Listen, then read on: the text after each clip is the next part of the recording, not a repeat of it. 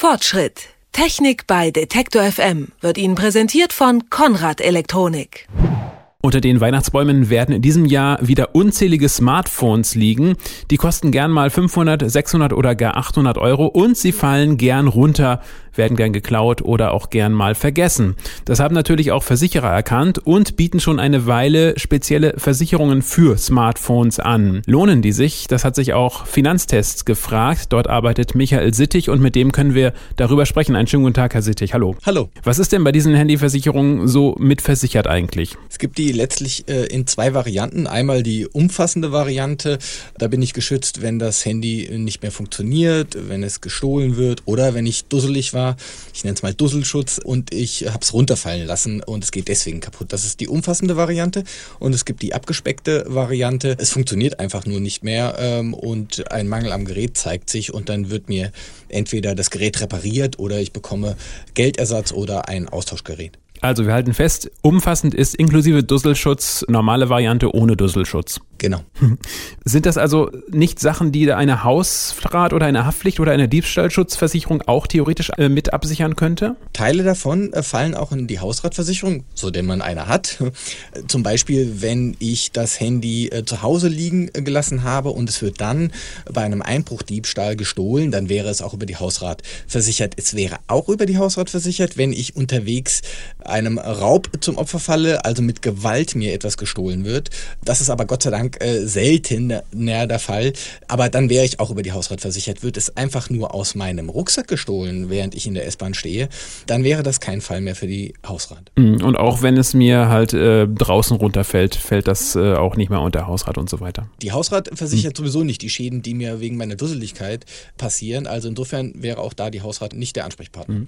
Und wie gut ist die, sagen wir mal, so Zahlungsmoral der Versicherung? Zahlen die dann anstandslos, wenn wirklich mal etwas passiert oder haben die sich da etwas? Da liegen mir jetzt keine empirischen Kenntnisse vor, aber das Problem bei den ähm, Versicherungsprodukten mit Diebstahlschutz ist oft, dass im Kleingedruckten, das wird am Anfang, wenn man das Produkt abschließt, natürlich nicht so offen gesagt, da steht dann im Kleingedruckten, der Diebstahlschutz sehr auf ein, auf einen kleinen, äh, auf ein kleines bisschen reduziert ist, äh, nämlich der einfache Diebstahl ist äh, oft gar nicht abgesichert, sondern nur der Diebstahl, wenn ich die Sache am Körper hatte oder überhaupt gar nicht aus den Augen gelassen hatte. Ich mache mal ein Beispiel.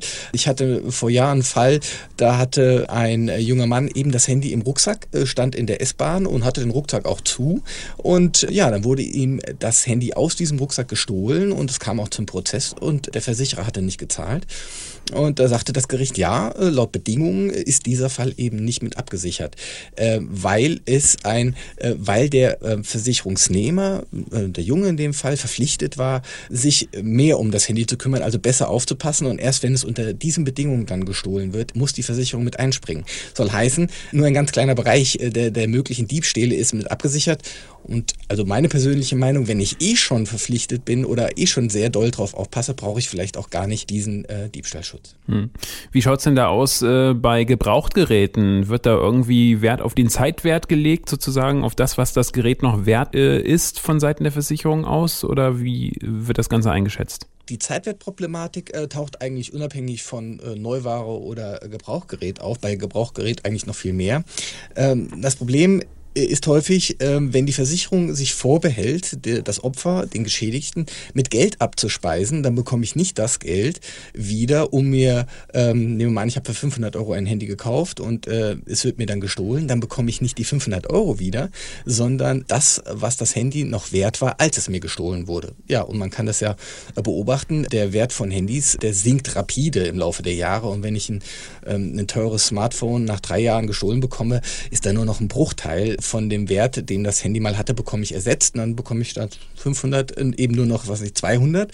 Und mit den 200 muss ich mir dann eben ein billigeres Gerät kaufen oder wieder was drauflegen, um das alte Gerät zu bekommen. Also insofern muss man auch da die Erwartungen an dieses Produkt herunterschrauben. Also das ist kein Allheilmittel. Man kann es abschließen, aber ähm, es sind keine äh, Seligmacher, diese äh, Handyversicherungen. Über welche Kosten reden wir hier eigentlich? Da gibt es auch äh, die unterschiedlichsten Produkte von äh, monatlichen Beiträgen bis zu Pauschalbeiträgen für vier bis fünf Jahre. Ich hatte 2012 bei uns im Heft mal ein Beispiel gemacht über ein, ein Handy, das äh, über einen großen Internethändler gekauft wird und dort hat dann der Schutz inklusive, also der umfassende Schutz mit Diebstahlschutz 120 Euro gekostet für ein Gerät, das 580 Euro gekostet hatte. Also ganz schön happig. Und wenn man dann die Einschränkungen, äh, die bei dem Produkt eben auch äh, existieren, mit sieht, muss man sich schon sehr gut überlegen, ob man auf die 580 Euro für das Gerät noch 120 Euro für die Versicherung drauflegt. Sie haben ja schon gerade eben das Thema Kleingedruckte angesprochen mit dem Beispiel Rucksack, Handy aus Rucksack gestohlen. Worauf sollte man als äh, potenzieller Kunde einer Versicherung, einer Handyversicherung darauf achten beim Kleingedruckten, wenn man sich mit dem Gedanken trägt, dann so eine Handyversicherung zuzulegen? Ja, ähm, also den Diebstahlschutz würde ich mir sehr gut überlegen, ob ich den abschließe. Also äh, ich habe noch keine äh, wirklich dollen äh, Vertragsbedingungen, Versicherungsbedingungen gesehen, äh, was den Diebstahlschutz betrifft. Bei den anderen, ähm, ähm, bei den anderen Fragen, also bei der Frage, bekomme ich, wenn es äh, überhaupt nicht mehr funktioniert, weil sich ein Mangel zeigt, der das Handy komplett funktionsunfähig macht. Was das betrifft, äh, gibt es ähm, Versicherungen, die sagen, okay, wir besorgen die, wir reparieren es entweder oder wenn es nicht mehr zu reparieren ist, bekommst du von uns ein Ersatzgerät Gerät gestellt. Ja, auf dem Qualitätsstandard des alten. Ich habe also am Ende des Tages dann wieder ein Handy in der Hand, ähm, dass das kann, was das alte konnte. Und das sind, würde ich sagen, die guten Produkte.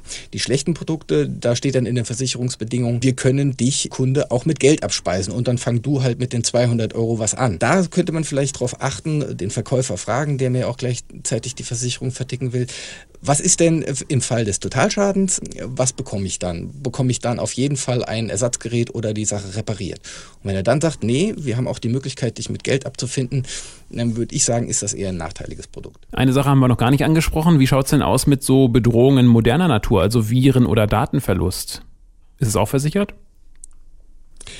Ähm, da habe ich jetzt aktuell keine genauen Kenntnisse, aber ich glaube, das ist ähm, ausgeschlossen, diese Schäden äh, für die Versicherer auch äh, nicht zu kalkulieren. Also ähm, insofern äh, denkbar, dass das in den, in den meisten Produkten ähm, mit ausgeschlossen ist.